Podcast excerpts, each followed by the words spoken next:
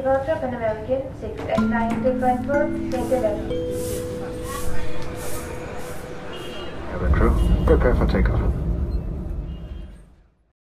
Hallo und herzlich willkommen zum Podcast der Naturfreunde. Fernweh über das Reisen in den globalen Süden. Heute zu unserer vorerst letzten Folge. Ich bin Rita, Naturfreundin aus Berlin. Ich arbeite hauptsächlich in der politischen Bildung zu verschiedenen Themen, derzeit mit dem Fokus Tourismus in den globalen Süden. Und ich bin Kirstin, Historikerin und Journalistin und bin auch im Arbeitskreis Internationalismus der Naturfreunde Berlin aktiv. Regional arbeite ich zu Zentralamerika und Westafrika und habe auch verschiedene Reisen in beide Regionen unternommen. Also Zentralamerika kenne ich auch gut von Arbeitsaufenthalten. Westafrika hingegen kenne ich nur virtuell. Wie meinst du das? Über Filme? Nein, ich habe Anfang 2021 an einer virtuellen Reise in den Senegal und nach Gambia teilgenommen. Das war meine erste Reise dieser Art und ich fand das Angebot der Naturfreunde International ganz interessant. Und da habe ich mich gefragt, ob diese Art des Reisens möglicherweise die klimafreundliche Alternative oder gar die Zukunft des Reisens sein wird. Dann gehen wir diesen Fragen am besten gleich mal nach. Für mich stecken da folgende Thematiken drin. Ist es wirklich eine energiesparende Alternative zum Fliegen oder Autofahren? Und das andere Thema ist das Kennenlernen eines Landes über rein virtuelle Medien. Geht da nicht zu viel verloren? Fangen wir doch mal mit der Frage an, wie die virtuelle Reise ablief. Also das Wort Reise suggeriert ja immer eine Ortsveränderung und in diesem Sinne war es natürlich keine Reise. Ich bin ja nur mental gereist. Jeden Morgen fand ich in meinem E-Mail-Postfach einen Reisenewsletter. In dieser E-Mail wurde beschrieben, auf welcher Reiseetappe wir uns befanden und da gab es grundlegende Informationen zu dem Ort und zum Thema. Es gab Verlinkungen und so konnte ich bestimmte Themen, die mich besonders interessierten, vertiefen. Durch Bilder, Videos, Berichte, Interviews. Natürlich hat dies für mich keine Reise in die Länder ersetzt. Es wurden ja nicht alle Sinne angesprochen. Aber es war eine niedrigschwellige Möglichkeit, etwas über den Senegal und Gambia zu erfahren, ein paar Eindrücke zu sammeln und auch von den Menschen vor Ort zu lesen oder zu hören. Und gab es auch die Möglichkeit, direkt mit den Menschen vor Ort zu sprechen, über Videokonferenzen zum Beispiel? Nein, leider nicht. Du hättest doch aber auch Reiseberichte lesen können oder dir Videos anschauen können. Was machte für dich den Unterschied aus? Klar, natürlich hätte ich mir das alles auch selber zusammenstellen können, aber bei der virtuellen Reise war es ja bereits aufbereitet. Ich musste nicht stundenlang recherchieren, wo ich Informationen herbekomme. Und das ist nicht zu unterschätzen. Also wenn ich selber mit einem Land und vielleicht auch mit der Sprache nicht vertraut bin, da verlässliche Informationen im Netz zu finden, ich denke, das wissen viele, wie schwierig und langwierig das sein können. Stimmt, da hast du auf jeden Fall die Recherchezeit gespart. Ja, und ich fand es auch ganz schön, früh den Computer anzumachen und die erste halbe bis Stunde mental nach Westafrika zu reisen, alles zu lesen und selber zu bestimmen, auch wie viel ich weiterlesen will. Und es war auch noch ganz schön, es war ein begrenzter Zeitraum. Ich wusste, drei Wochen lang beschäftige ich mich jeden Tag mit Senegal und Gambia. Mhm. Und ähm, was würdest du sagen, hat es dir gebracht? Also ich bin in jedem Fall vertrauter mit den Ländern geworden, mit der Geografie vor Ort und ich habe auch durch die Videos äh, gute Einblicke in die Lebenswelten der Menschen bekommen. Also ein bisschen so wie nach einem richtig guten Dokumentarfilm. Ja, das könnte man auch so sagen. Hm, ja, vielleicht wäre auch eine Verbindung interessant. Also die virtuelle Reise als gute Vorbereitung für eine Reise in die Länder, vielleicht auch äh, für soziale Reisen, wie wir sie in Folge 2 vorgestellt haben. Ah ja, und was ich auch noch interessant fand an diesen virtuellen Angeboten, ist, dass es eine Möglichkeit ist, unsere Kenntnisse zu Ländern zu erweitern, über die wir wenig in den Medien finden. Als zum Beispiel Gambia. Über Gambia wird bei uns kaum was berichtet.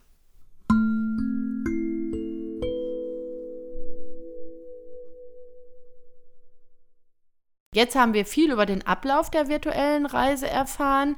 Uns hat aber auch die Motivation interessiert, eine solche Reise zu organisieren. Wir haben dazu Ingeborg Pint von den Naturfreunden International gefragt. Hallo Ingeborg, du bist ja seit äh, Jahren engagierte Naturfreundin, stärkst vor allen Dingen auch die Beziehung zwischen den Naturfreunden in Westafrika und Europa. Du bist ähm, engagiert bei den Naturfreunden International, kurz NFI. Und im Rahmen der NFI gibt es ja alle zwei Jahre die sogenannte Landschaft des Jahres, wo also ein Fokus auf eine besondere Region gelegt wird. um diese Region etwas mehr präsent zu machen. Und in dem Rahmen hast du ja auch viele Reisen nach Westafrika organisiert. Im letzten Jahr hast du dann eine virtuelle Reise organisiert und mich würde doch interessieren, wie kam dir die Idee äh, zu dieser virtuellen Reise? Ähm, ja, erzähl doch mal bitte ein bisschen. Ja, zuerst sollte ich vielleicht sagen, dass ich keine ausgebildete Reiseleiterin bin. Ich bin ausgebildete Dolmetscherin, war lange Zeit bei der NFI äh, angestellt, um das Projekt äh, Landschaft des Jahres zu äh, betreuen. Und als dann die NFI begonnen hat, äh, Afrika-Kontakte zu pflegen, habe ich das dann äh, schwerpunktmäßig betreut und dann auch angefangen, Reisen zu begleiten. Zuerst mal nur nach Senegal, dann in andere Länder und zuletzt in die Landschaft des Jahres Senegal-Gambia, die von 2018 bis 2020, 2021 gelaufen ist. Und dorthin führte auch diese virtuelle Reise, von der wir jetzt sprechen wollen. Ja, ähm, mich würde interessieren, ähm, also ne, wie du die Idee da mit dem virtuellen Reisen äh, hattest, wie du das entwickelt hast und was, was war dir wichtig? Was wolltest du den quasi virtuell Reisenden dabei vermitteln? Also wir haben in diese Landschaft des Jahres seit dem Jahr 2018 Reisen veranstaltet und standen dann 2021 äh, vor dem Problem, dass pandemiebedingt natürlich keine Reise nach Afrika möglich war. Und dann hatte ich die Idee, man könnte ja einmal das Ganze virtuell anlegen und zwar auf der Grundlage der Erfahrungen, die wir mit echten Reisen gemacht haben. Und im Mittelpunkt aller unserer Reisen, also auch im Mittelpunkt der virtuellen Reise, standen immer die Menschen der Region, die Kultur, die Natur, in diesem Fall in der Landschaft des Jahres. Es gab viele Besuche in, in Dörfern, einen Austausch mit der Bevölkerung an vielen Orten und auch äh, viele Begegnungen, also besonders mit Frauengruppen, mit Schülern und Schülerinnen und mit Naturfreundinnen äh, aus der Region. Und äh, dabei wurden auch die Obstbaumpflanzungen äh, besicht, virtuell besichtigt, die wir äh, bei vorangegangenen Reisen mit der einheimischen Bevölkerung gemacht haben. Das ist das eine, also ein, das Nachvollziehen einer, einer echten Reise in Etappen. Und das Zweite, was ich auch dabei äh, vermitteln wollte, war, was kann so ein Projekt Landschaft des Jahres bewirken? Was können wir erreichen, wenn wir so ein Projekt durchführen? Und das war gerade in dieser Landschaft des Jahres eigentlich sehr viel und sehr interessant, weil das eine Region ist, wo es kaum grenzüberschreitende Kontakte gegeben hat. Und wir haben in dieser Region zwischen Naturfreunden, zwischen äh, Initiativen, vor allem auch zwischen Schülern, jungen Menschen grenzüberschreitende Kontakte herstellen können. Und du hast ja sicher von den Reisenden, äh, die virtuell gereist sind, auch ein Feedback bekommen. Also würdest du aus dem Feedback sagen, ist es, wie ist es gelungen? Wie wurde so dieses Format angenommen?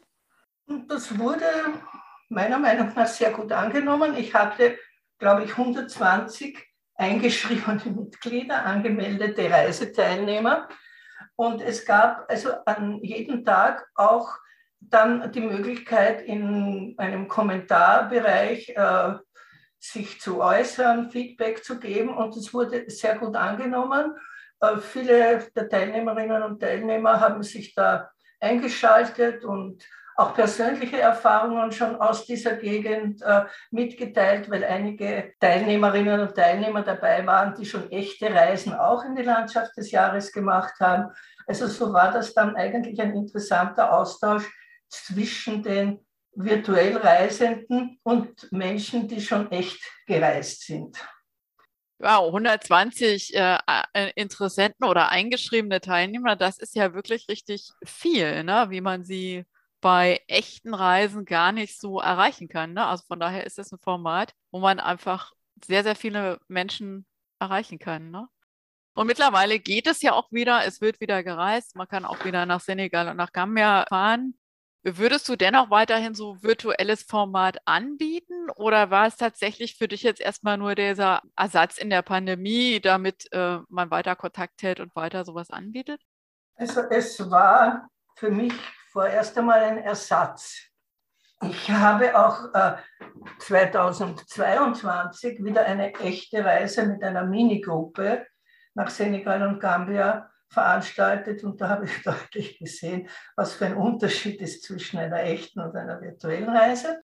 Eine virtuelle Reise in dasselbe Gebiet, in die Landschaft des Jahres, erübrigt sich, weil äh, die virtuelle Reise jederzeit über den Reiseblock der NFI abrufbar ist.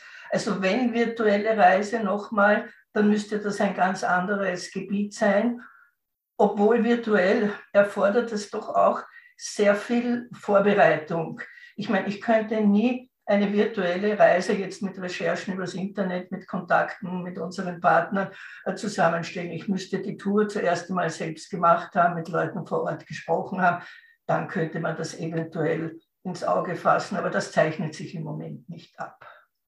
Wie wurden denn die Menschen im Senegal und Gambia einbezogen? Also wussten die, dass du da so eine virtuelle Reise machst und dass du da die Stimmen dafür verwendest? Hast du da mit denen drüber gesprochen und wie ist das so bei ihnen angekommen?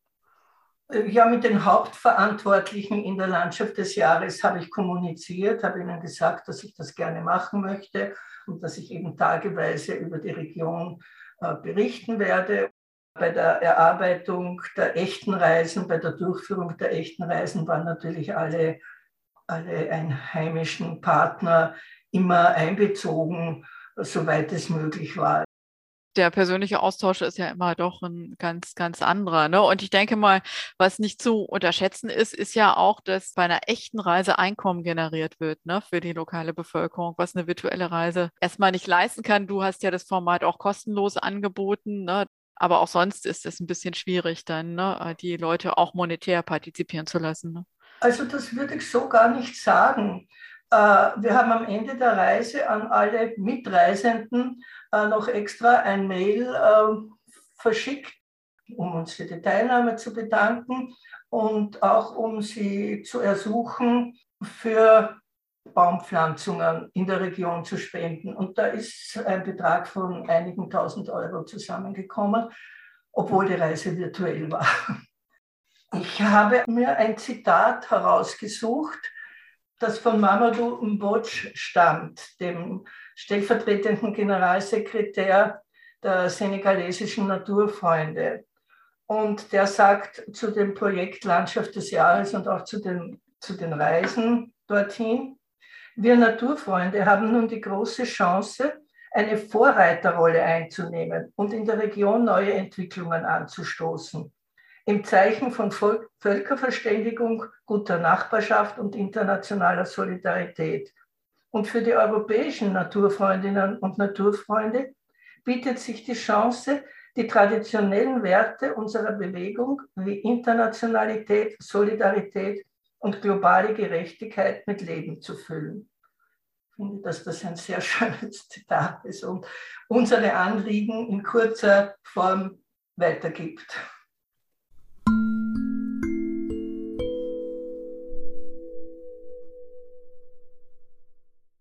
Okay, ich hatte am Anfang angesprochen, dass für mich bei dem virtuellen Reisen auch die Frage nach dem Energieverbrauch steht. Denn Computer, Internetverbindung, Smartphone, all das verbraucht Energie. Also gerade während der Pandemiezeit wurde ja fast euphorisch über die digitalen Möglichkeiten berichtet, umweltfreundlicher zu werden, da eine Videokonferenz das Reisen sparen kann. Oft wurde jedoch die Frage nach dem Energieverbrauch dieser Medien gar nicht gestellt.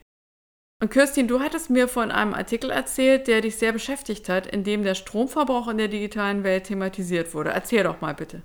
Ja, das war ein Artikel in der Le Monde Diplomatique von Guillaume Piton aus der Oktoberausgabe von 2021 mit dem Titel Klimakiller TikTok. In dem Artikel geht es um den ökologischen Fußabdruck der digitalen Transformation.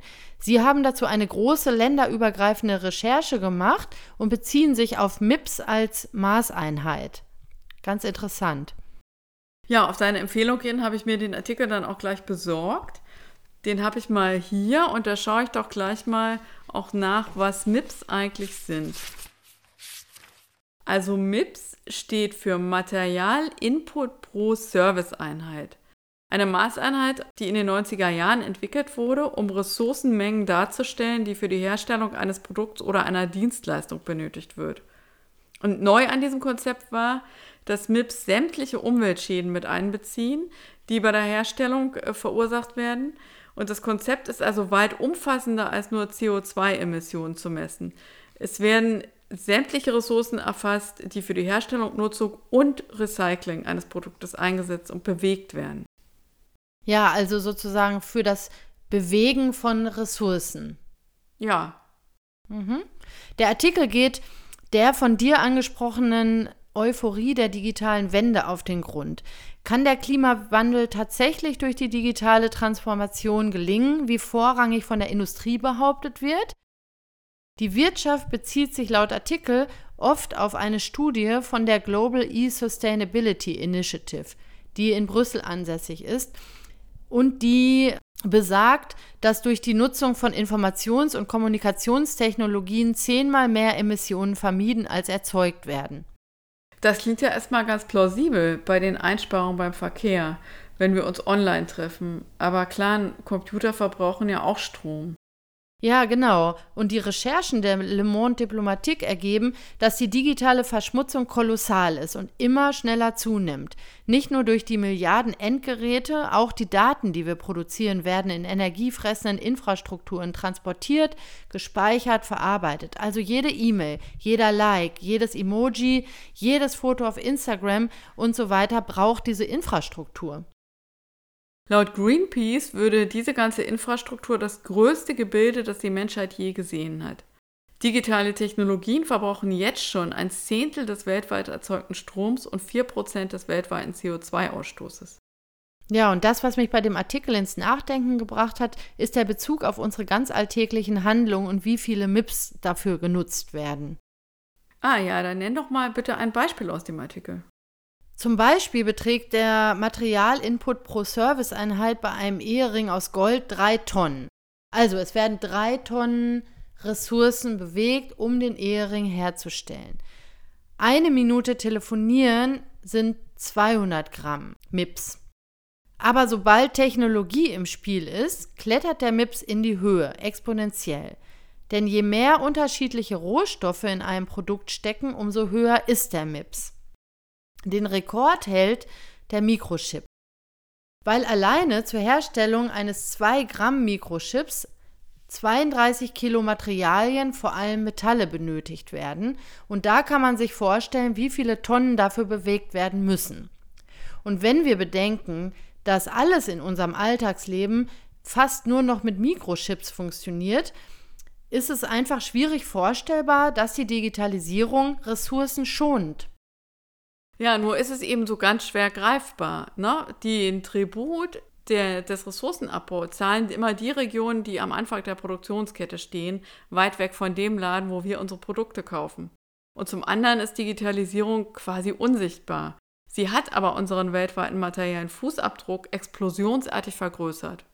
Ja, täglich werden anscheinend 2,5 Trillionen Byte generiert. Oh, Trillionen. Wie viele Nullen sind das denn überhaupt? Ich muss das mal aufschreiben. Das sind 18 Nullen. Dritte Potenz von einer Million. Wahnsinn.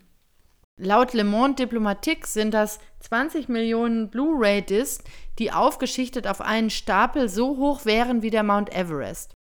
Aber das sind noch Peanuts gegenüber dem, was die 5G-Netze bald generieren. Dazu kommt noch das Sammeln von Daten für jede Dienstleistung, zum Beispiel für E-Scooter, die in den Städten ja auch hauptsächlich wiederum von Touristinnen genutzt werden, äh, was den Bedarf an Rechenzentren weltweit verzehnfacht, die wiederum auch gekühlt werden müssen.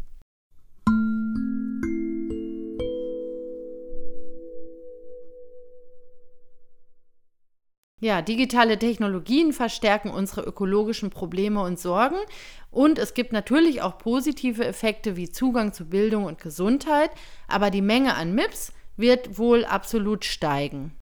Tja, das klingt dann ja nicht so, als wäre virtuelles Reisen eine wirkliche Alternative. Wenn ich aber so die Tourismustrends betrachte, dann steht eigentlich gar nicht die Wahl zwischen physisch oder virtuell Reisen. Die Digitalisierung hat beim Reisen so zugenommen, dass zu dem Energieverbrauch des Verkehrsmittels und den schädlichen CO2-Emissionen der digitale Stromverbrauch noch obendrauf kommt. Es wird auf Internetplattformen gebucht, während der Reise wird über soziale Medien kommuniziert, es werden Fotos verschickt etc. Und der neueste Trend übrigens heißt Vacation. Vacation, was ist das? Kannst du das noch etwas genauer erklären, Rita? Workation ist eine Kombination aus Arbeit und Urlaub. Das heißt, wir fliegen irgendwo hin und arbeiten von dort aus dann. Wir nehmen den Laptop mit und da ja alles über Computer funktioniert und über Videokonferenzen kann man so arbeiten. Digitalisierung und Mobilität machen das möglich. Irgendwie hat es ja auch seinen Reiz, von überall zu arbeiten und auch Arbeit und Urlaub anders miteinander zu verknüpfen. Ja, aber das kann wiederum ja nur von einem kleinen Teil von Menschen wahrgenommen werden. Wer eine Arbeit hat, die ortsgebunden ist, zum Beispiel in der Pflege oder auf dem Bau, und nicht über ausreichend Mittel verfügt, sich eine Ferienwohnung zu mieten, kann das gar nicht machen. Ja, also was machen wir? Weiterreisen oder nicht? Ich denke, weniger ist mehr. Und das, was wir machen, sollten wir hinterfragen und dann eine sozialverträgliche und ökologische Entscheidung treffen. Also virtuelle Reisen sind ja eine Möglichkeit, Einblicke in bestimmte Weltregionen zu bekommen und können auch gut als Reisevorbereitung dienen. Es wäre aber auch schon gut, wenn diejenigen, die häufig Urlaub machen, sich nur für Fernreisen mit längeren Aufenthalten entscheiden würden und sich dafür intensiver mit den bereisten Ländern beschäftigen. Ja, die Naturfreunde hatten dieses Dilemma Fliegen und Klimawandel auf einer Veranstaltung Ende 2021 diskutiert. Wir möchten hier zwei Stimmen von dieser Veranstaltung mit euch teilen. Einmal sprach der Soziologe Alexander Araya aus Costa Rica. Er forscht zu Protesten gegen Flughäfen. Und zum anderen sprach Mamadou Mboji aus dem Senegal. Hier ihre Stimmen. So, when we're discussing the climate emergency and the role of mass tourism, we need to take issues of sovereignty into Wenn wir über den Klimanotstand und die Rolle des Massentourismus diskutieren, müssen wir die Frage der Souveränität berücksichtigen, insbesondere wenn wir über den globalen Süden sprechen.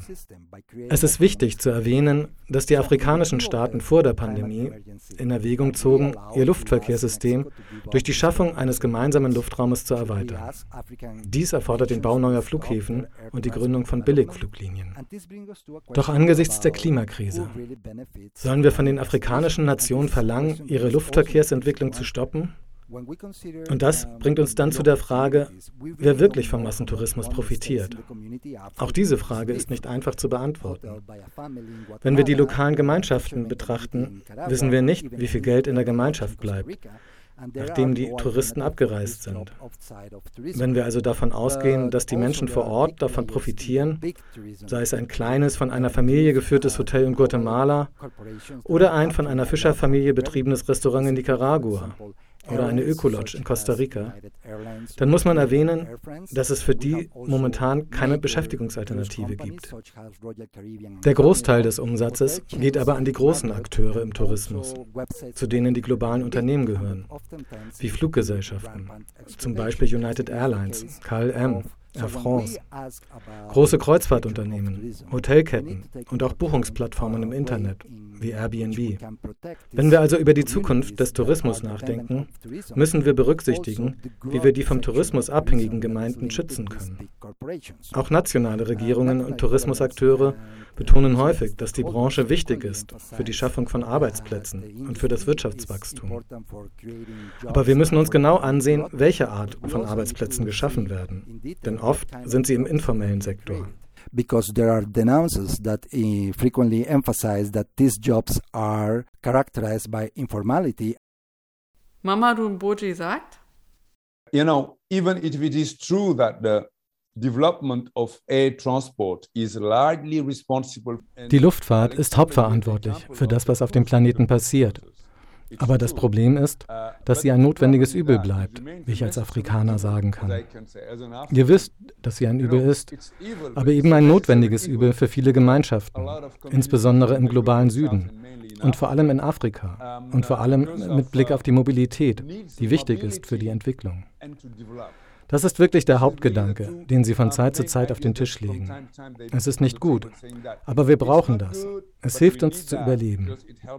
Das mag widersprüchlich erscheinen, denn es wirft immer wieder die Frage auf nach dem Gleichgewicht zwischen den wichtigsten Entwicklungsprioritäten und den langfristigen Erfordernissen des Klimaschutzes.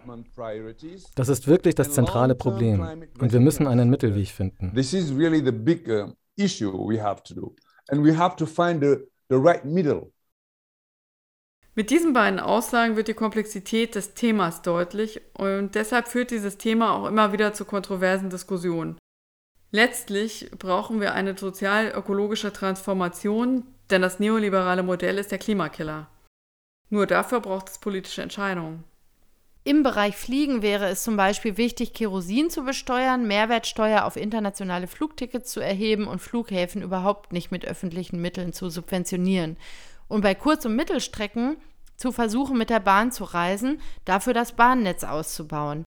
Oder das monatliche Pendeln des EU-Parlaments von Brüssel nach Straßburg einzustellen. Allein das würde schon 20.000 Tonnen CO2 im Jahr sparen. Zum Vergleich dazu ist ein Flug von Berlin nach New York sind eine Tonne.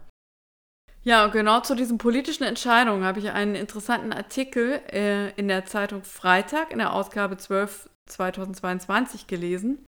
Da ging es um die Frage der Wirkung individueller Entscheidungen. Also welche Wirkung haben meine alltäglichen Konsumentscheidungen, wie beispielsweise fliege ich oder fliege ich nicht, esse ich bio oder konventionell?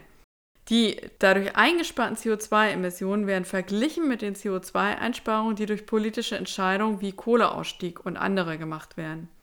Und das Fazit dieses Artikels ist, jede Einsparung ist gut, aber, ich zitiere, Fünkchen auszupusten, während das Feuer daneben munter weiterbrennt, bringt uns nicht weiter.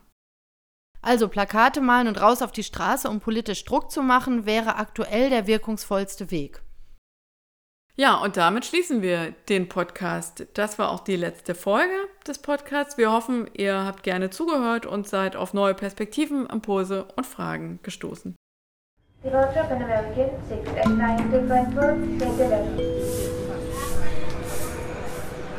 Cabin crew, prepare for takeoff.